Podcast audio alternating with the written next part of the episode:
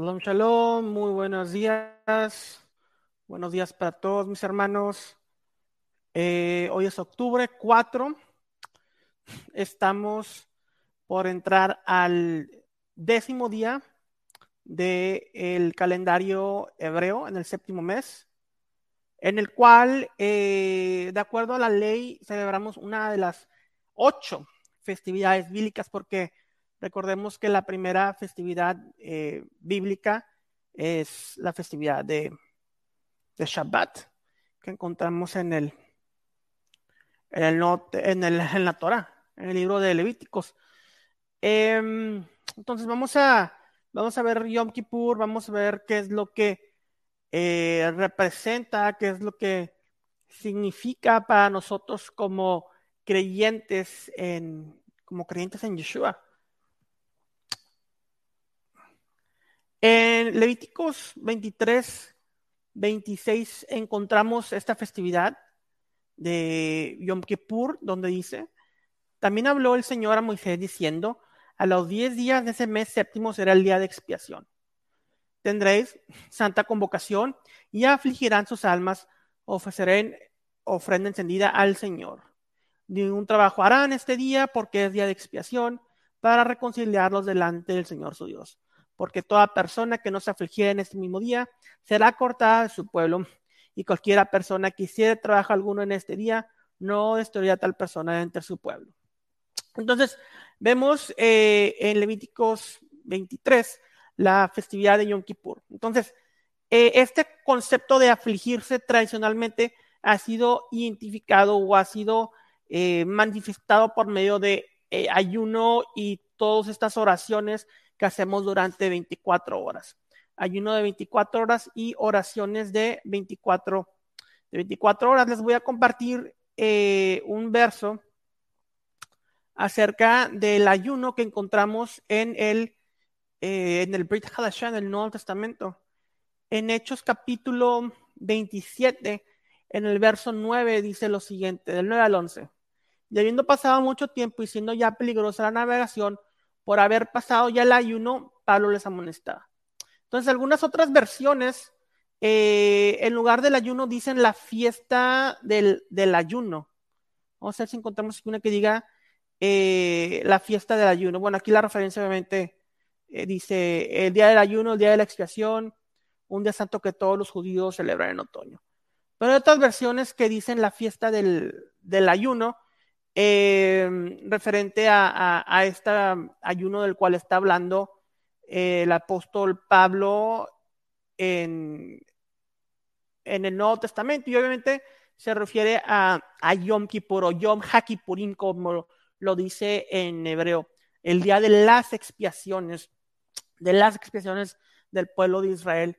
Y aquí algo muy importante que debemos de comprender, que el, el día de Yom Kippur cubre temporalmente eh, los pecados, es una cobertura, de Yom Kippur viene de capar, de cubrir, cubre temporalmente los pecados, pero claramente vemos a través de eh, el Brit Hadashah del Nuevo Testamento que la plena expiación de los pecados viene por medio de nuestro Mesías Yeshua. Entonces aquí está la cuestión, ¿qué es lo que, qué es lo que debemos de hacer en Yom Kippur? Debemos de ayudar, ayunar y afligirnos, como dice eh, Levíticos 23, o debemos de alegrarnos porque tenemos nuestra, eh, nuestra restauración y nuestra limpieza de pecado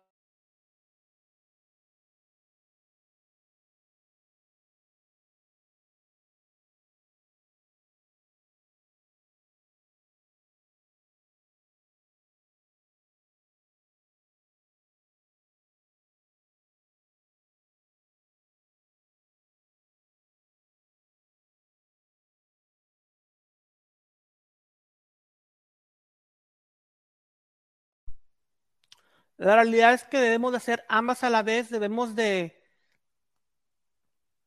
debemos de hacer un ayuno y unirnos al pueblo como lo dice la Torá, pero sabiendo que nuestra plena restauración y nuestro verdadera perdón de pecados ya está en Yeshua. Ahora, eh, uno de los saludos comunes de Yom Kippur es Gamahat Matova, que tengas un buen sello. eh, para este año, refiriéndose a los libros que son abiertos. Y claramente Moisés en Éxodo eh, le dice a, Dios, si no, bórrame de tu libro, de tu libro. Eh, en Apocalipsis también hablamos del libro de la vida, refiriéndose a este libro. Obviamente es algo hiperespiritualizar que tenemos eh, comprensión en un libro físico, haciendo referencia a cómo es que podremos tener la seguridad de la salvación en la vida eterna y eso es, obviamente, somos sellados en ese libro por medio del Cordero. Es el libro del Cordero. En Zacarías 12 vemos lo siguiente.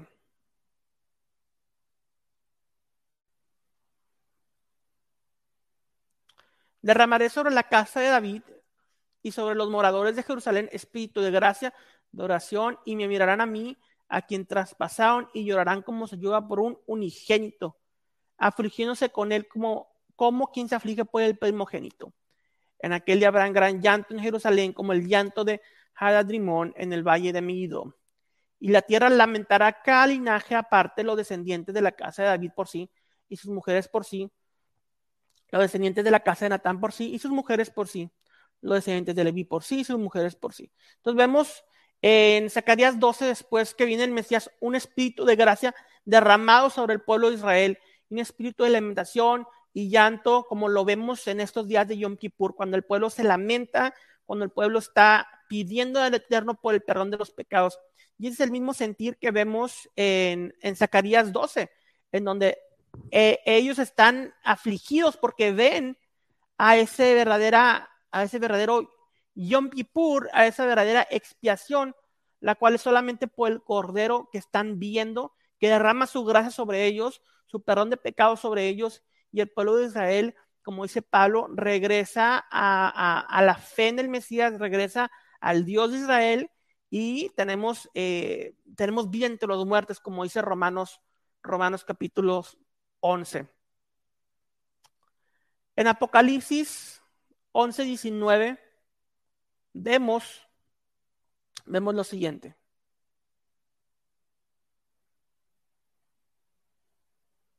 Vamos a leer Apocalipsis 11, 19.